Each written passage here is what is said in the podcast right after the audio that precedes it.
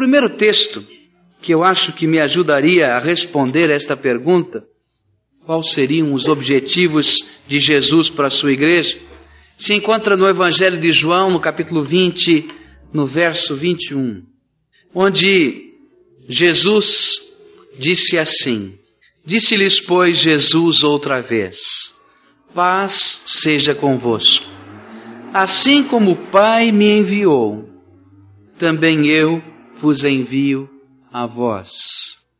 Eu creio que um dos objetivos para a igreja que Jesus deixou registrado nas Escrituras, através da sua vontade, da atuação do Espírito Santo no coração dos apóstolos, daqueles que escreveram, foi que a sua igreja, esta comunidade identificada com Ele mesmo, cumprisse a sua própria missão. Assim como o Pai me enviou para cumprir a minha missão, eu também vos envio para cumprir a minha própria missão. E qual era a missão de Jesus? Ele mesmo, em outro texto, disse: Eu vim buscar e salvar o que se havia perdido. E eu creio que um dos propósitos de Jesus para a sua igreja é que ela se torne e que ela seja uma comunidade redentiva, uma comunidade de salvação, uma comunidade onde se pregue a salvação, onde se viva a salvação, onde se encontre a salvação, onde haja um interesse ardente em buscar e salvar o que se havia perdido. Quando a igreja deixa, perde de vista o objetivo para que Jesus veio a esta terra, para mim ela deixa de ser igreja. Porque nós devemos continuar a obra de Jesus no poder e na autoridade de Cristo. E a obra de Jesus, entre tantas coisas que ele fez na terra, entre os vários sermões éticos que ele deixou, entre os vários milagres, entre todas aquelas curas maravilhosas, entre todos aqueles feitos especiais, havia uma coisa muito especial por fazer: salvar. E se não fora a morte de Cristo Jesus na cruz do Calvário, o milagre daquele sacrifício tão especial, não haveria igreja e não haveria missão nenhuma a cumprir. Às vezes nós olhamos os evangelhos e nós nos perdemos nos tantos feitos de Jesus. Tantos foram eles, não é? Mas o fato central é que Jesus veio salvar. Jesus veio buscar e salvar o que se havia perdido. E ele convidou a sua igreja. E ele comissionou a sua igreja para cumprir ou continuar cumprindo a sua missão. Por isso, todas as vezes que nós nos reunimos, nós devemos ter em mente que Jesus nos comissionou a continuar a sua missão. E a igreja então deve ser uma agência viva, onde sempre há lugar e sempre haverá de ter lugar para a proclamação da salvação. Como é que uma igreja se torna uma agência de salvação? Nós temos que voltar à missão de Jesus. Jesus veio buscar e salvar o que se havia perdido. E a igreja tem que cumprir aquilo que Jesus fazia. Ele precisava, Jesus precisou vir buscar o perdido. E esta é uma coisa importante. Deus poderia ter continuado no céu. Não poderia? Ficado lá, desfrutando de toda a sua glória, de todo o seu poder, dos anjos que o servem, de toda a sua majestade. Mas aquilo que nós vamos celebrar hoje, esse memorial de Jesus, da sua morte e ressurreição, não nos faz lembrar que Jesus deixou o céu. O Deus eterno se encarnou, se esvaziou para caber o infinito no finito. E habitou entre os homens, para quê? Para ter uma experiência nova? Deus não precisava disso, mas ele fez isso para buscar e salvar o que se havia perdido. Foi o próprio Deus indo ao encontro do homem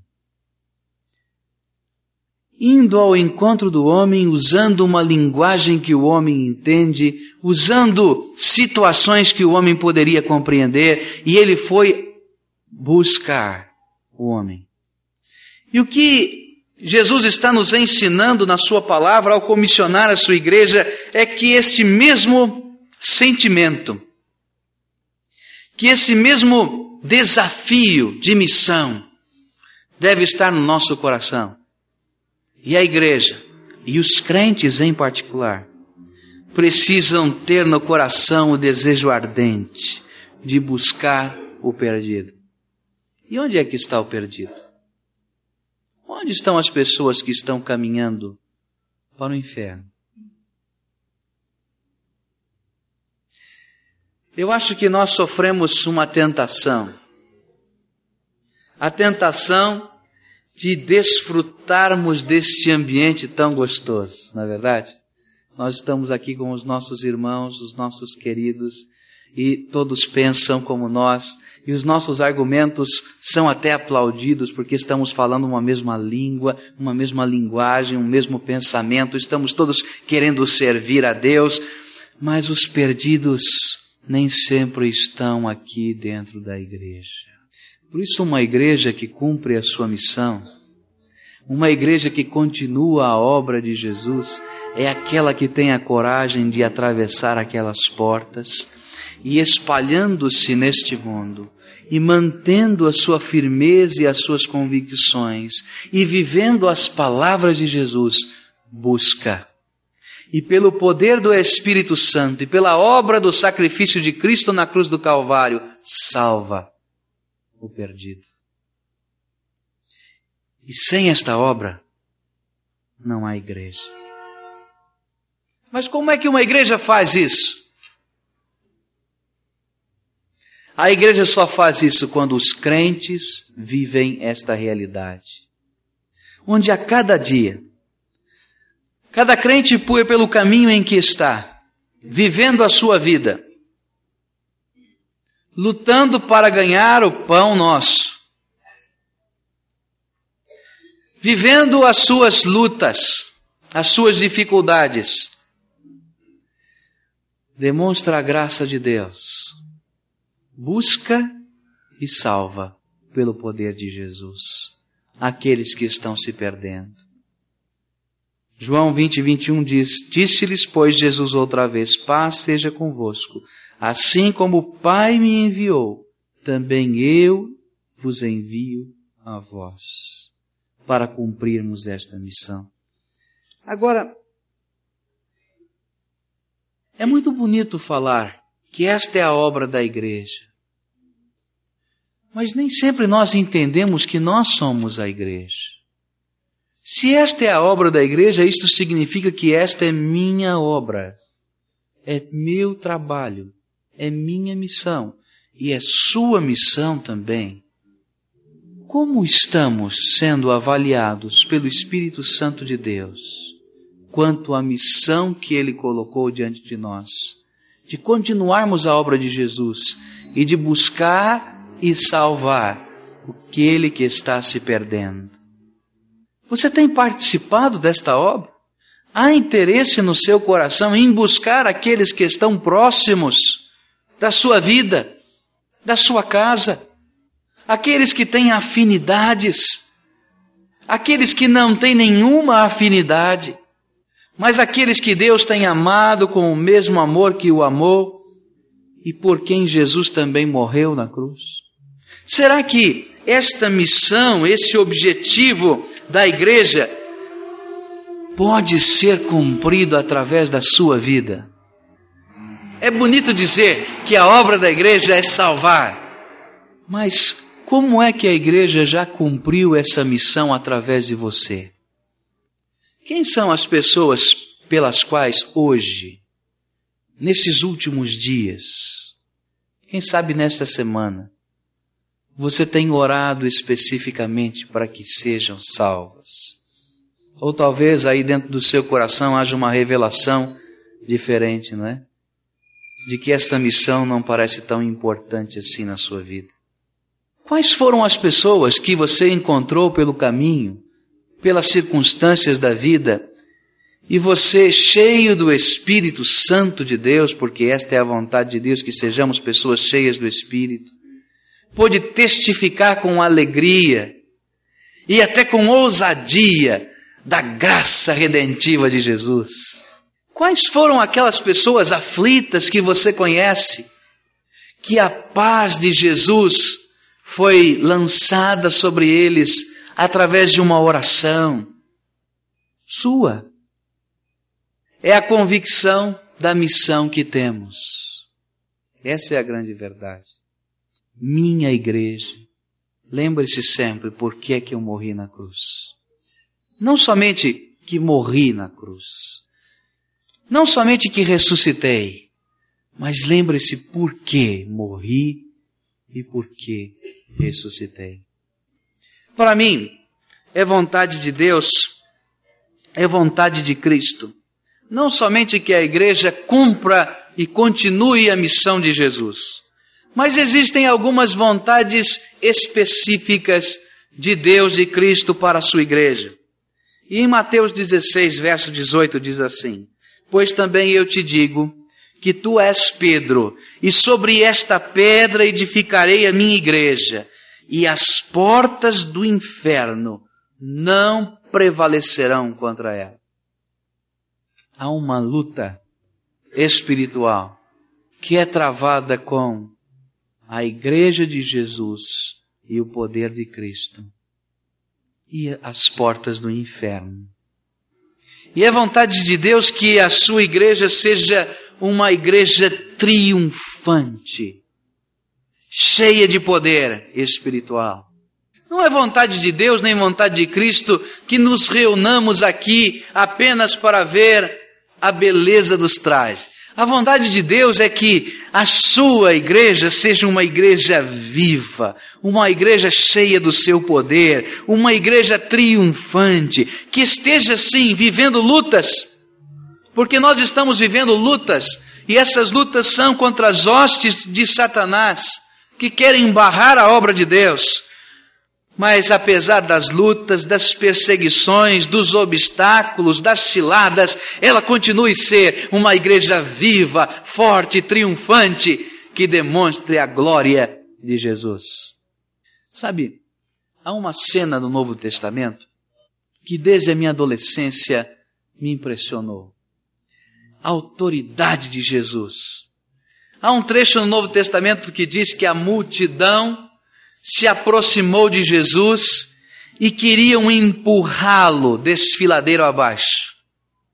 E Jesus, em toda a sua autoridade, passou pelo meio da multidão e ninguém lhe fez nada. Por quê? Ele estava exercendo a sua autoridade.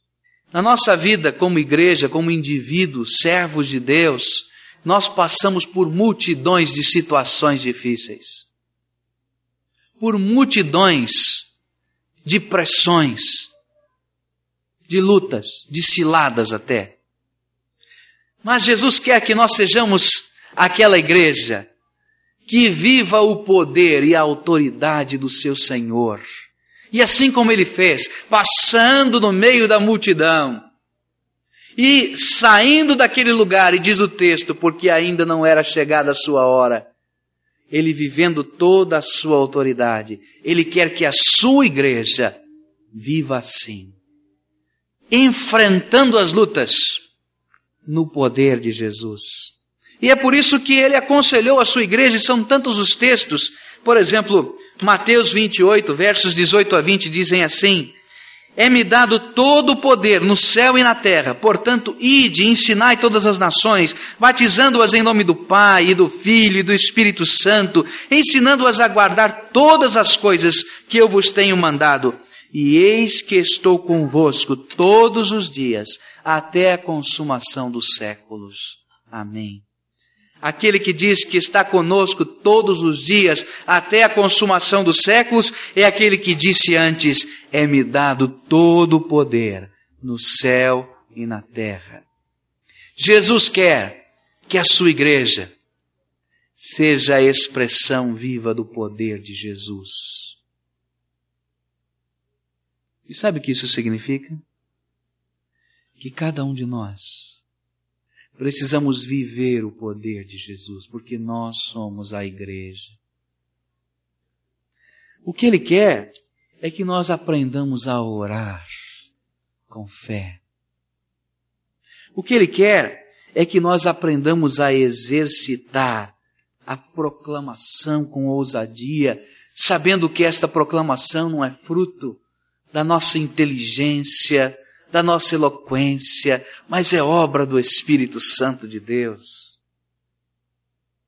O apóstolo Pedro, grande pregador, nós lemos o, o, livro de Atos e vamos ficando impressionado como ele podia pregar e tantas pessoas se converterem numa só hora.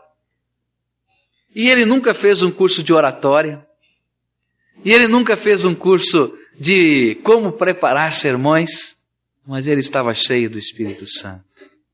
O que eu quero dizer com isso é que para fazer a obra de Deus há um requisito básico: estar sendo dirigido pelo próprio Deus. E uma igreja precisa viver assim, guiada por Deus. E isso só vai acontecer quando os crentes que compõem esta igreja vivem assim, guiados pelo Espírito Santo de Deus. E então, as portas do inferno não prevalecem contra esta igreja. As armadilhas do diabo não permanecem. As lutas, as dificuldades são transponíveis, porque é graça sobre graça, é poder de Deus atuando em nós. Esta é a igreja que Jesus idealizou uma igreja que vive o seu poder na proclamação, uma igreja que vive o seu poder na oração, uma igreja que vive o seu poder nas obras que ela tem para realizar, sejam em que áreas forem da vida cristã. Mas para isso, é preciso que os membros desta igreja, eu, você, cada um de nós que nos dizemos crentes em Jesus, cristãos, sejamos pessoas assim, cheias do Espírito Santo. Atos 1, verso 8, diz assim: E recebereis o poder do Espírito Santo que há de vir sobre vós, e ser-me-eis testemunhas, tanto em Jerusalém como em toda a Judéia e Samaria e até os confins da terra. E nós já recebemos o Espírito Santo de Deus que foi derramado e é o selo e é o penhor da nossa salvação. Então, o que é que nos falta? E talvez você esteja aí olhando para dentro do seu coração e avaliando a sua alma, a sua vida e se questionando: mas eu não tenho sido assim. Eu não tenho tido sequer coragem de falar, quanto mais falar com poder. Eu não tenho orado quanto mais aquelas orações fervorosas diante de Deus. Eu não tenho feito nada, estou tão acomodado. Quanto mais obras do poder de Deus. E então talvez aí dentro do seu coração você esteja se perguntando, mas o que é que está faltando? O que é que está faltando? A igreja de Jesus. Se todos os recursos espirituais não estão escondidos no céu, será que eles estão trancados num cofre no céu? A palavra de Jesus é clara que está sendo derramado sobre todos aqueles que o invocam. Então, o que está faltando é invocar o nome de Jesus e dispor-se.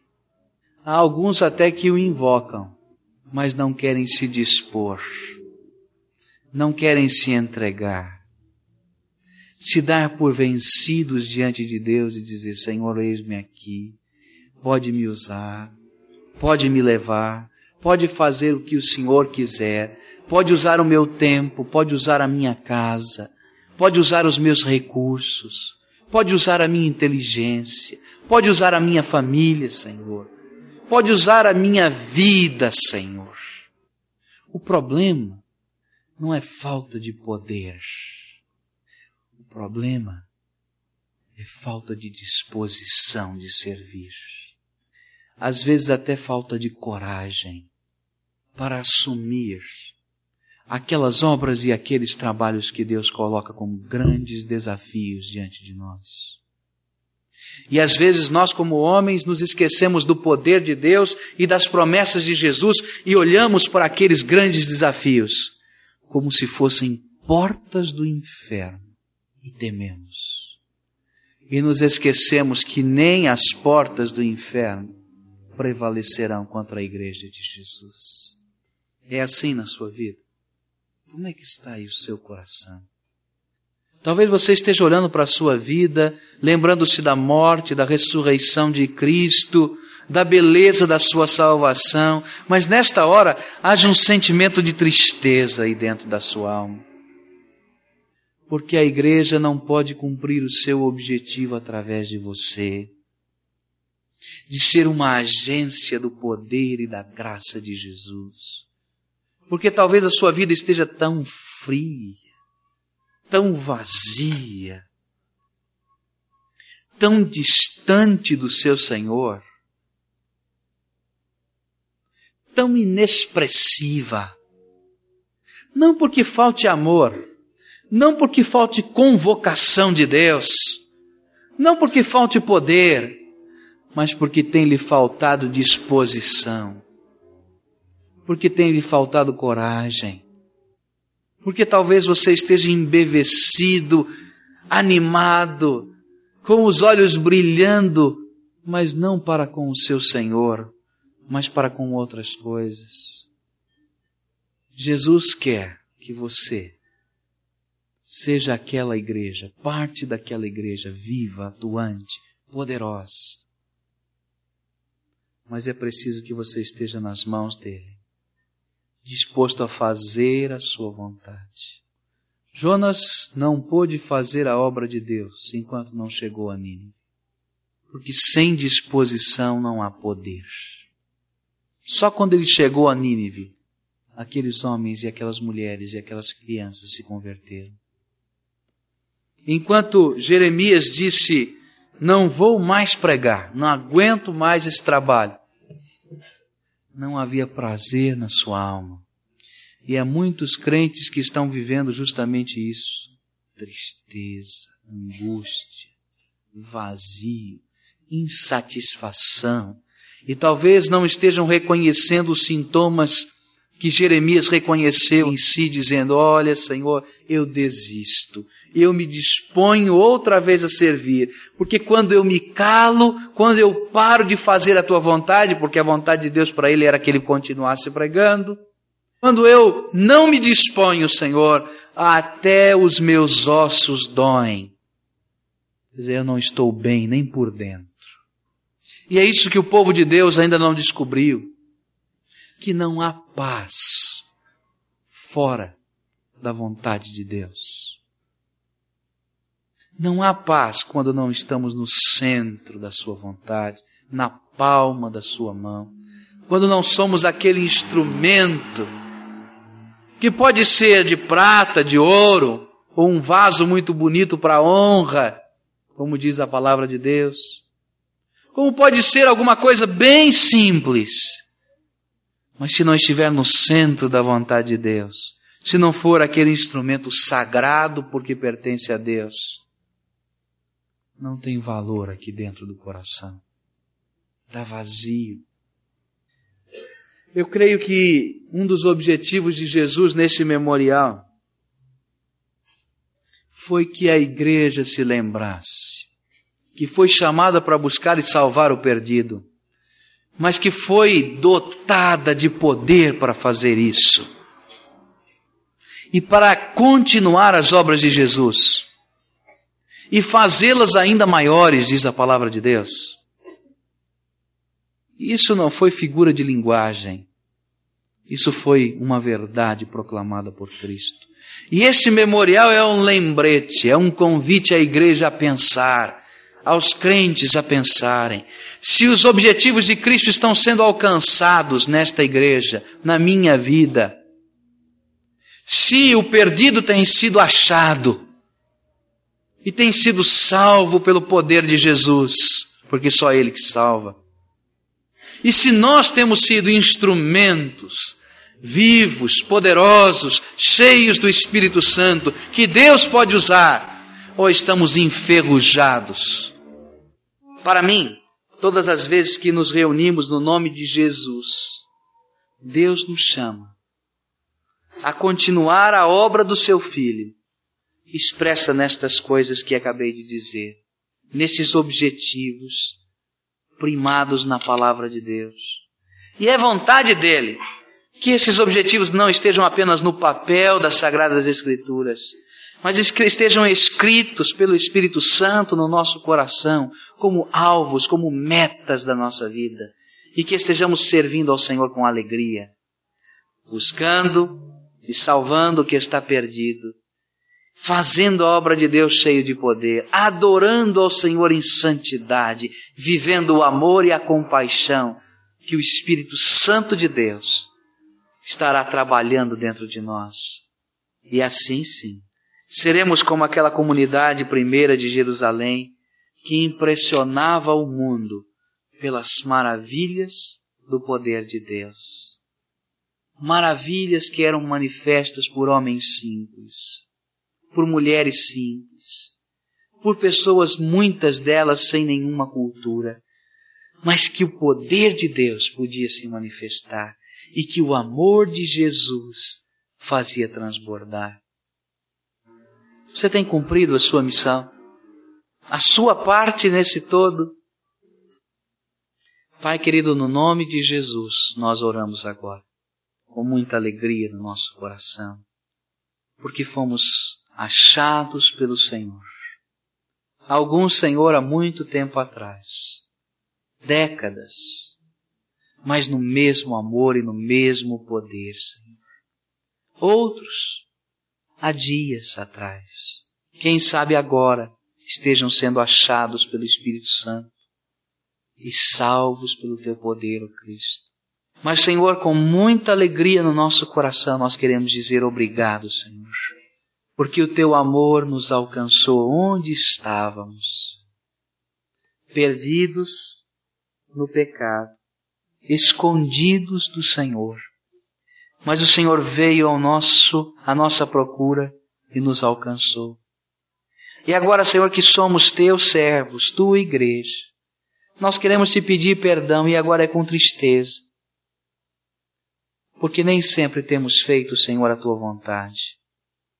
E nem sempre, Senhor, a tua igreja tem sido cumpridora dos teus objetivos, Senhor nem sempre estamos vivendo cheios do Espírito Santo. Nem sempre, Senhor, estamos adorando o Senhor da maneira que o Senhor merece ser adorado. Nem sempre, Senhor, estamos sendo movidos de íntima compaixão, como o Senhor foi movido tantas vezes quando passou por esta terra e viu a angústia dos homens. Perdoa-nos, Senhor, por isto. Porque o Senhor nos deixou aqui e o Senhor nos enviou como o Pai enviou, para que cumpríssemos, Senhor, ou continuássemos a cumprir a missão que lhe estava reservada, Senhor. Mas agora, Pai, nesse instante de preparação, nesse instante em que nós nos lembramos do sacrifício da cruz, abençoa-nos com a tua graça renova nossa alma e faz com que sejamos instrumentos não inúteis, não estragados, mas úteis nas tuas mãos. Recupera-nos, Senhor, para a tua glória, onde a tua glória possa ser manifesta. No nome de Jesus nós oramos, agradecidos, porque sabemos que o Senhor há de responder com poder esta oração da tua igreja. Em nome de Cristo oramos. Amém.